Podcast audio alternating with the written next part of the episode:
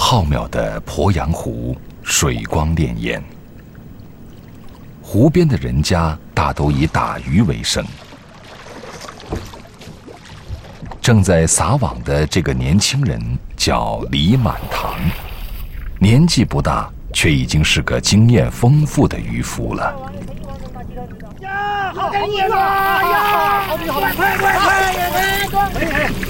到了四条鲶鱼，三条鲶鱼，一条鳖鱼的。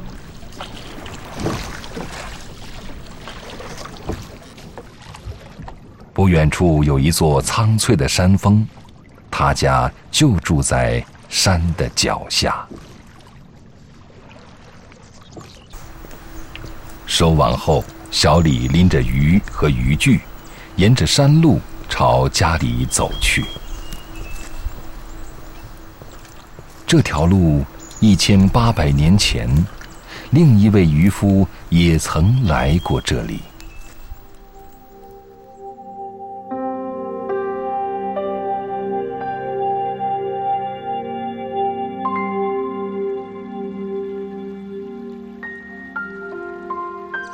当他沿着西边的小路走进一片茂密的桃花林时，迷失了方向。在桃花林的深处，他发现了一块自己从未见过的地方。恍若梦中的他，仿佛踏入了一方天国乐土。这里的人们过着和谐恬淡的生活，没有战争，没有痛苦，甚至不知道时代的更替。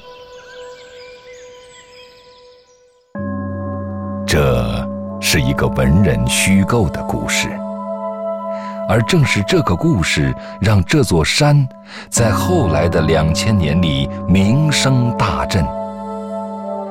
这个文人叫。陶渊明，这个故事叫《桃花源记》，而这座山就是庐山。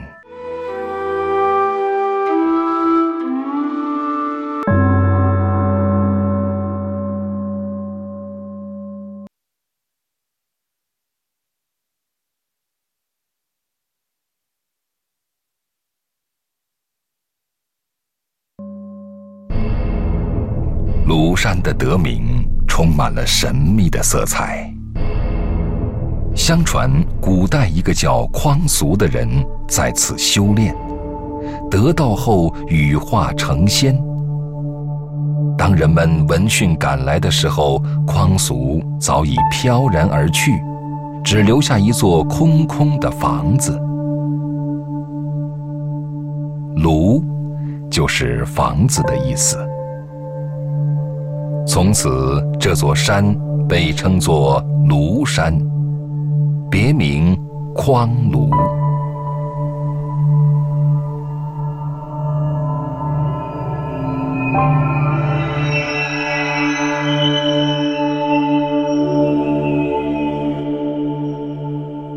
两千多年来，庐山一直被一层神秘玄妙的宗教气氛所笼罩。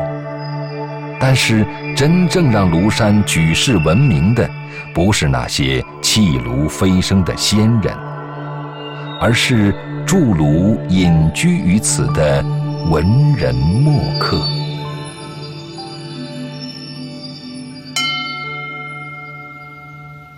陶渊明在庐山写下了那篇著名的《桃花源记》，在他的笔下。庐山成为中国最早的乌托邦。一千多年来，庐山成为不得志的文人雅士们逃避现实、渴望隐居的世外桃源。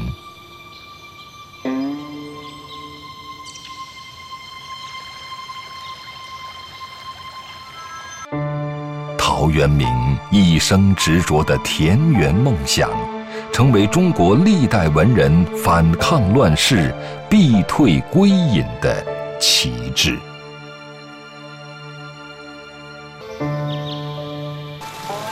遵循他的足迹。无数的文人尽情地徜徉于山水之间，写出心灵的重负，用诗文抒发自己的情怀，寻找生命的本真和自由的灵魂。在陶渊明死后的一千八百年里，庐山经受了中国传统文化最深刻的浸染与洗礼，成为中国历史上闪耀着人文主义光芒与浪漫主义精神的一座文化名山。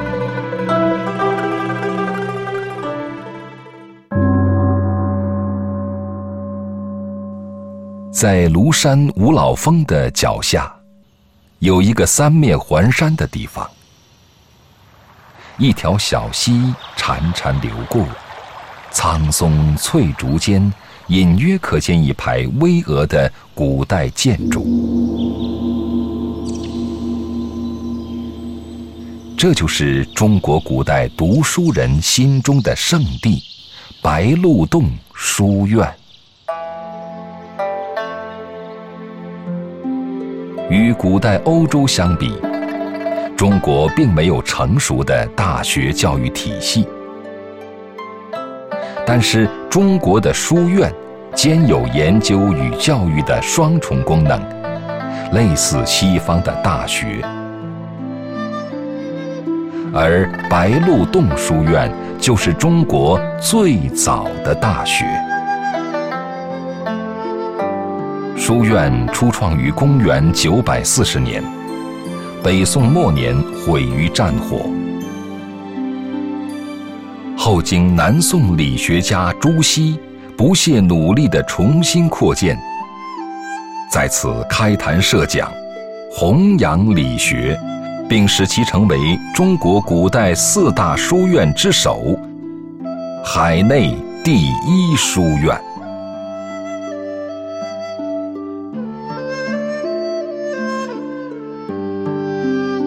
果说陶渊明用《桃花源记》为中国文人搭建了一个隐逸出世的精神家园，那么朱熹则用白鹿洞书院为天下读书人构筑了一个治国济世的思想殿堂。夫妇有别，长幼有序，朋友有。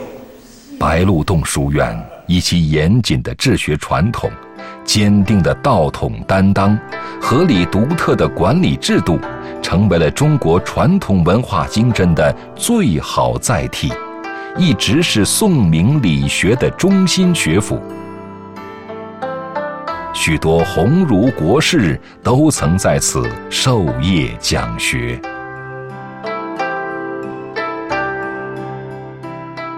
庐山地方志》曾这样记载：“书院名士云集，生徒众多，师尊学谦，俨如学成。”正因为和谐开明的治学理念，四百年前，在这所中国最正统的书院中，有了中国最早的外籍客座教授。一五九五年至一五九八年，著名的意大利传教士利玛窦多次来这里讲学。利玛窦将一个闻所未闻的世界介绍给书院里的学生，为传统的中国文化注入了些许新鲜的空气。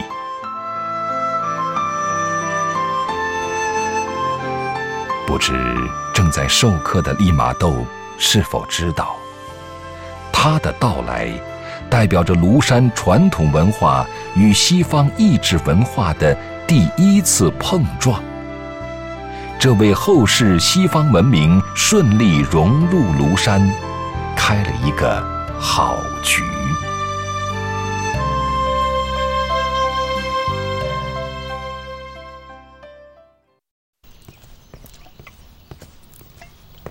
今天早晨，小李早早的起床了。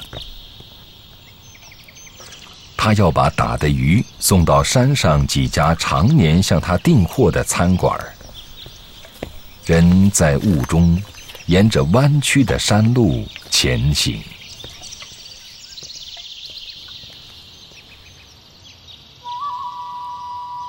庐山虽然不高，风景却独具特色。自古便有“匡庐奇秀，甲天下”的美誉。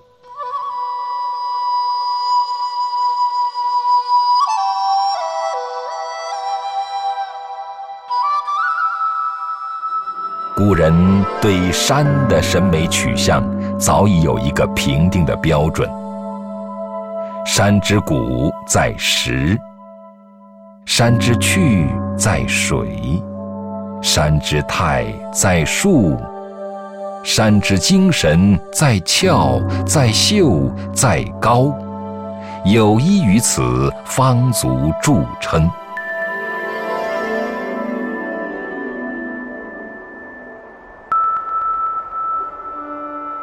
再看庐山，这里的石。水、树，兼而有之。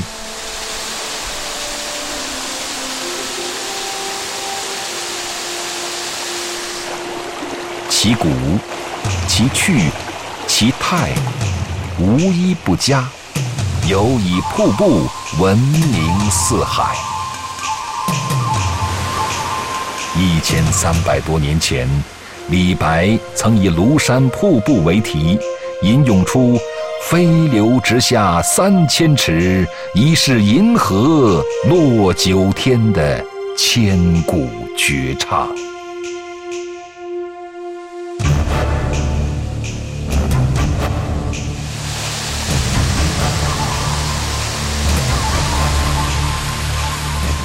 气势磅礴的三叠泉，落差一百五十五米。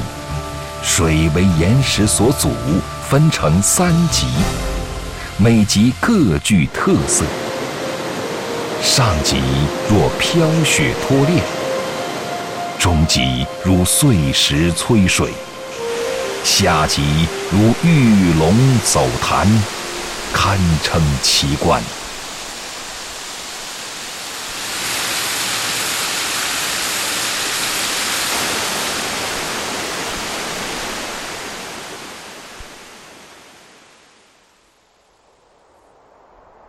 庐山之美，不仅在于它的自然风光，更在于庐山山巅有一座由几百栋别墅构成的云中之城。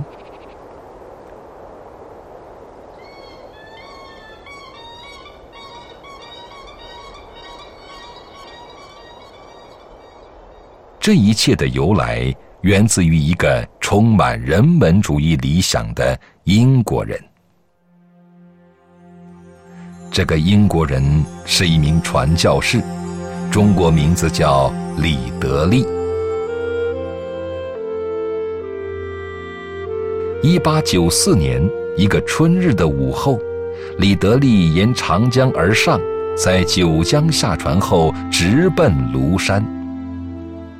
他这次上庐山，是想为在中国工作生活的外国人寻找一处夏天避暑的清凉之地。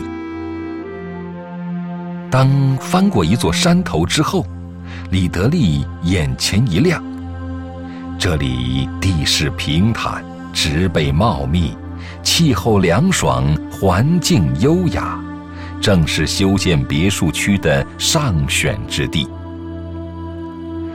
于是，李德利马上从清政府那里租下这片地方，并为它取名为 “Cooling”，意为凉爽。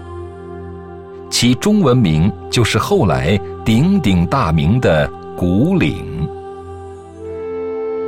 李德利是一名头脑精明、眼光独到的商人。古岭的开发让他获得了巨大的利益。但是大家也不得不承认，他是一名有品位的商人。在售地的协议中，李德利规定，每块地上建筑的房屋面积不得超过土地面积的百分之十五，建筑风格必须体现本国的建筑艺术特色。最重要的一点，强调以尊重自然为最高法则，建筑要和周围的自然环境相协调。如果设计与自然相抵触，则要修改或者牺牲设计，保护自然环境。古岭别墅群今天尚存别墅六百栋，当年鼎盛时期，这里的别墅有近千栋，它们体现了欧美十八个国家的不同风格。其中既有英国券廊式建筑、巴洛克式建筑模拟品，又有哥特式建筑遗风；既有巴西里加的模拟品，又有文艺复兴时代风格建筑，犹如一座精深博大的万国建筑艺术。博物馆。小李上山送鱼所经过的这座古朴的石头房子，是古岭最早的基督教堂。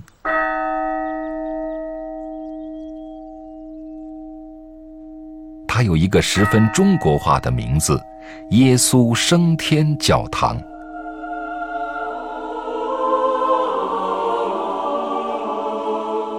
这是一座典型的哥特式建筑，始建于公元一九一零年。面积虽然不大，但整体布局合理紧凑。建筑造型依山就势，与自然风景融为一体，同时又保留了基督教堂庄严肃穆的风格。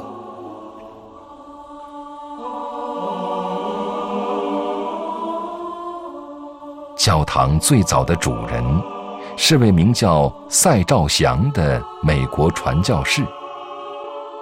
也许这位把一生都奉献给了传教事业的老人，并不为人们所熟悉，但是他却有一个在中国知名度很高的女儿。这个女孩英文名叫珀尔，她的中文名叫赛珍珠。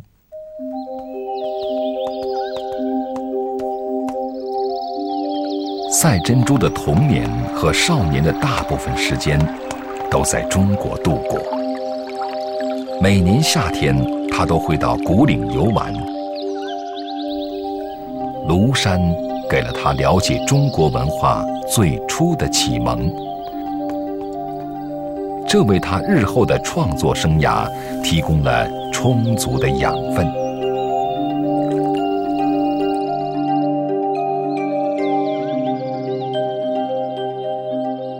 一九二二年八月，赛珍珠在庐山开始了他真正意义上的写作。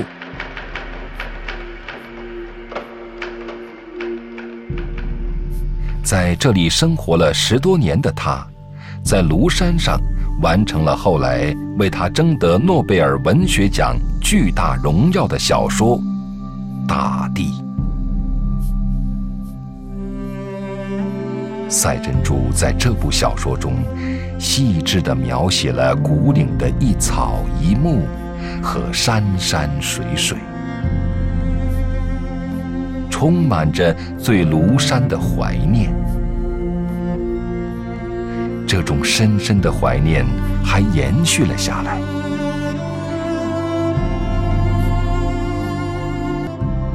一九八六年的一天。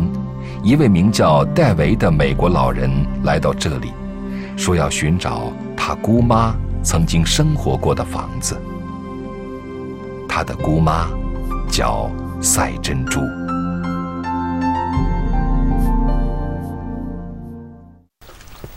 走了两个多小时的山路，小李把鱼送到老夫妇开的小餐馆里。老板娘，出来买点肉。又来了，来了来了来了。今天是新鲜吧？今天今天是新鲜的，赶快这点。卖保底的好的好的好的好的。今天就吃这么多啊。因为正值雨季，游客不多，因此老王夫妇只要了几条鱼。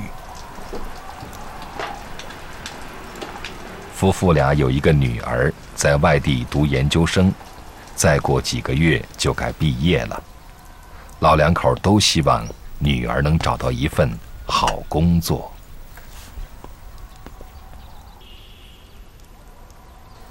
哎，胡主任，嗯，今天买了几多肉啊？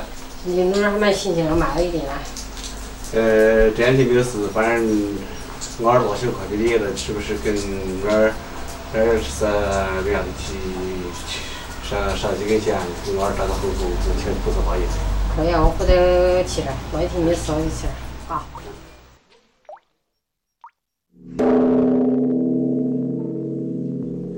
这是老王夫妇口中提到的那座庙——诺纳塔院。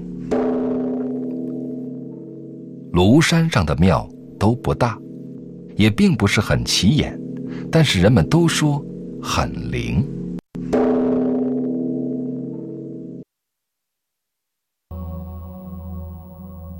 一名法号慧远的和尚，在庐山筑庐传法。给庐山带来了巨大的声誉。东晋初年，北方战乱频繁，烽烟四起，民不聊生。一心寻求真法的慧远，渡过长江，辗转来到庐山。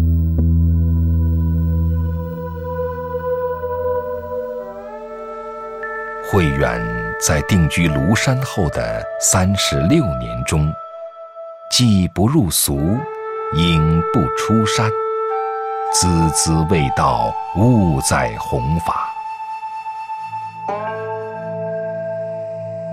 他以东林寺为居所，潜心研读佛教典籍，将佛学中的哲理融儒、道、佛于一炉。主张内外之道可合而明。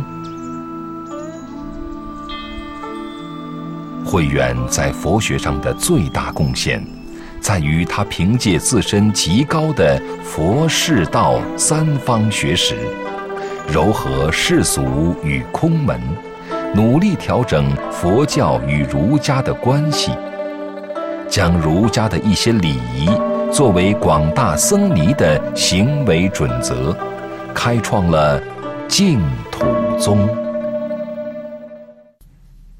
东林寺也因慧远的关系，修筑的规模浩大，气势恢宏，堪称江西佛教丛林之冠，被誉为道德居所、净土之源。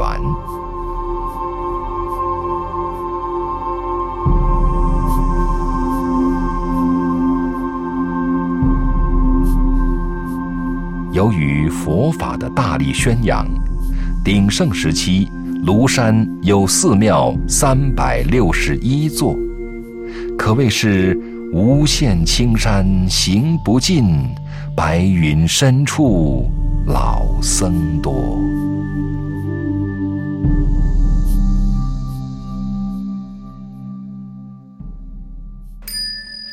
这里。是庐山著名的道教圣地仙人洞。所谓的仙人洞，早先只是一个因为流水长期冲刷而形成的天然洞窟。相传唐代明道吕洞宾曾在洞中修炼，直至得道成仙。后人为奉祀吕洞宾，才起名为仙人洞。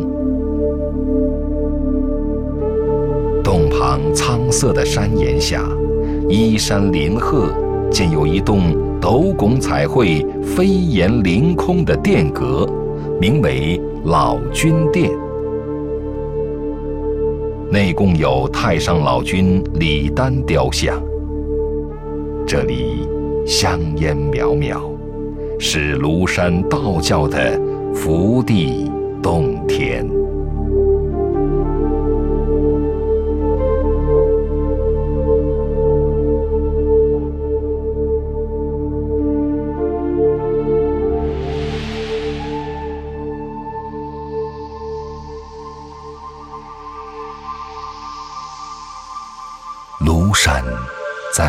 上千年的时光中，能够同时被佛道两家宗教的大师慧眼相中，辟为传法授徒的道场，绝不是偶然的。这与中国的风水文化有着密切的联系。庐山外靠长江。内依鄱阳湖，这种得天独厚的地理位置，被传统的风水学解释为“庐山居其中，长江溢其前，有青龙象”。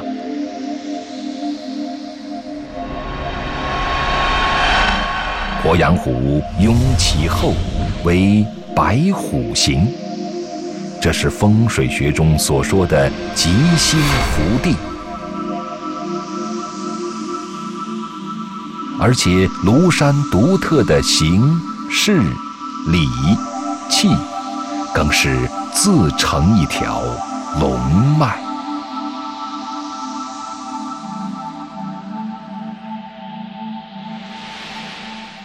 不过，再好的风水，也难保庐山的香火长盛不衰。元明时期，连年战乱。净土宗日渐式微，整座庐山只剩下一座道观、两座寺庙，佛道两教逐渐衰落。直到十九世纪末期，才又得以复苏。而此时，庐山正经历着一段重大的宗教变化时期。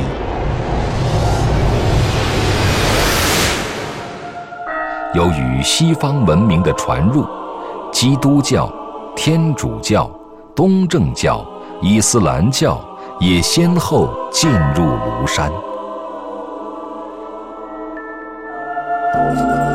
晨钟暮鼓，伴随着教堂里唱诗般的歌声，在庐山上空飘荡。一山兼具六角，成为了庐山一道独特的文化景观。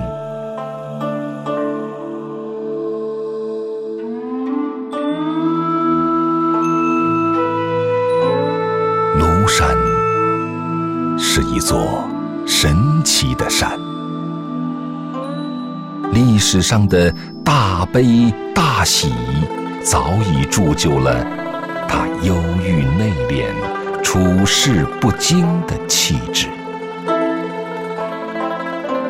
漫卷的烟雾，辗转腾挪，升腾变幻，虚无缥缈中，庐山继续演绎着自己千年不变的生命传奇。